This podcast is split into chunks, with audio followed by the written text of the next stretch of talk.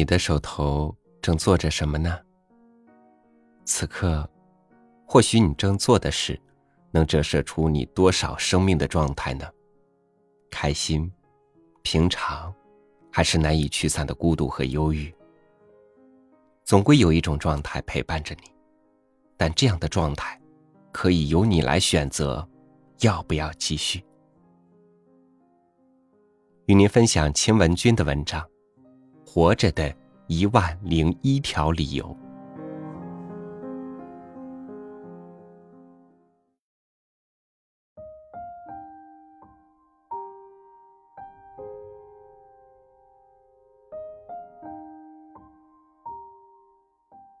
不知是由于天性中的忧郁、孤独，还是因为成长的受挫、痛楚，有一段时间。我心里时常会冒出许多有关生命的疑惑，而那时我的外祖母已年届八十，银发飘飘，说话气喘吁吁，走路时双手不停的哆嗦，像被巨大的无形之手牵引着。但她却像一棵顽强的老树，勤勉的活着，将慈爱的笑容给予她所爱的人。外祖母常说，活着的理由有一万零一条，所以他才留恋生命，留恋那洒满房间的阳光。当我追问，究竟那一万零一条理由是什么时，他总是笑而不答，并让我自个儿去寻找答案。我果真准备了个本子，到处找人攀谈，请他们说出活着的理由。很快。那些理由铺天盖地而来。有个常来送信的邮差说：“他活着是为亲人，他爱他们，要与他们厮守，共度长长的一生。”有个邻居的大学生，他说：“活着是为了荣誉和生命尊严。”我还问过一位陌生的过路人。他说：“为了不白白来人世一趟，他要到处走走看看，跋山涉水，去领略生命中的许多潜藏的景观。这就是他活着的理由。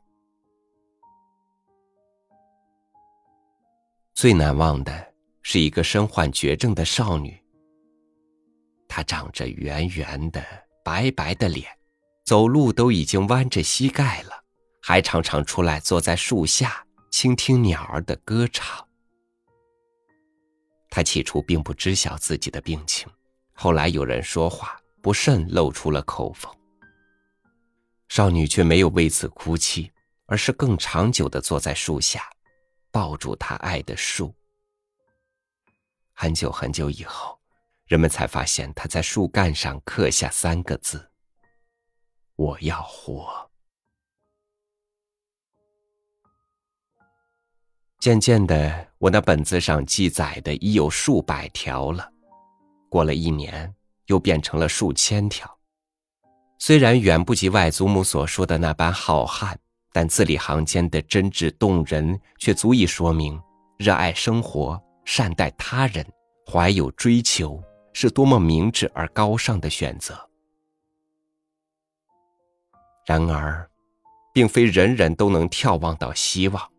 因为希望总在遥远的前方，具备放眼远望能力的人才能看到它。我曾听一位身世坎坷的少女说，十六岁那年，她遭受了一次巨大的不白之冤。她发誓说，如果第九十九天她还讨不回清白，就毁灭自己。可到第九十天时，她看到了希望，及时修正了誓言。结果，他抗争了整整一年，终于得到了公正的结局。断断续续好几年，我都认真的搜索着一条条理由。终于有一天，我不再热衷于这方面的抄录，而且我估计，也许那儿的理由已达到了一万条。就在这时，外祖母病危，我赶到医院去看她。他定定的睁着眼，侧着双耳，专注而又陶醉的聆听着什么。我悄声问他，在听什么美妙的声音。外祖母喃喃地说：“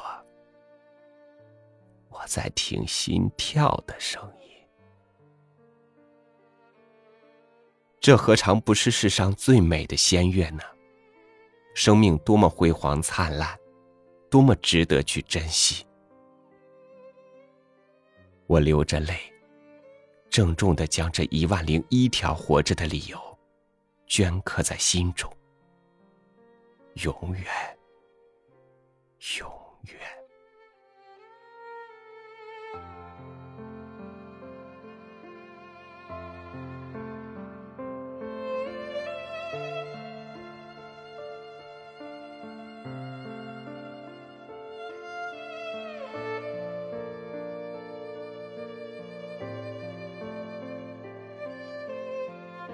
心怀阳光和希望，他们也会呈现在你我的脸上，从而吸引聚集更多的能量，把我们送达梦想的远方。活着的理由有千万条，也或许只有一条。我还想经历更多的改变，我还心怀希望。感谢您收听我的分享，欢迎您关注微信公众号“三六五读书”，收听更多主播音频。我是超宇，明天见。我曾相信，避开一线，避开孤独横行偏轨的季节，避开几缕夜车沿夕光翻越，避开眼底枯木在心中炸裂，我也小心。得过一些，得过情人度日，留枕边不缺；得过杯酒忘语，且碎入佛经；得过媚俗口服，将世故拒绝。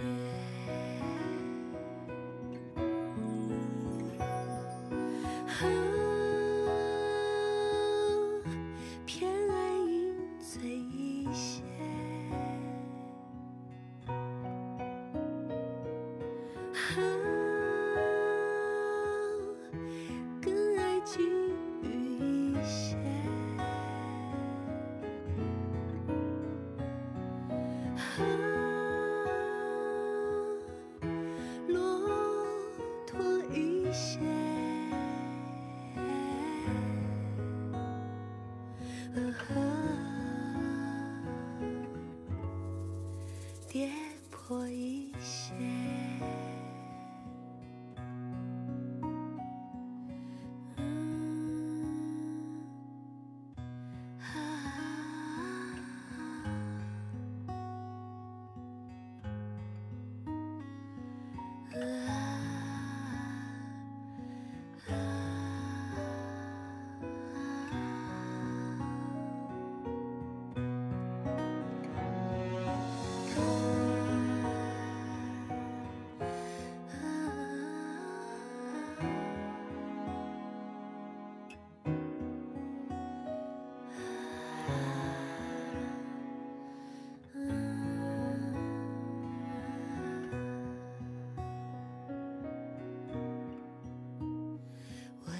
小心翼翼爱上一些，爱上调整反复的默片情节，爱上一只七彩时钟的喜鹊，爱上弹唱母语，也爱上拒绝。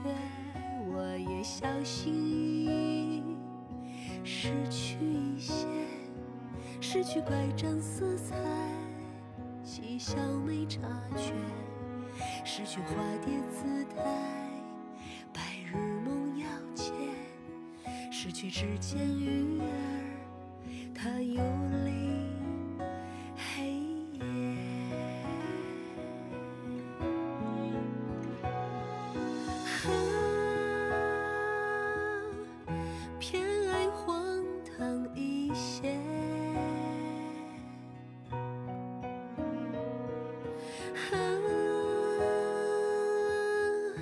更爱新鲜一些。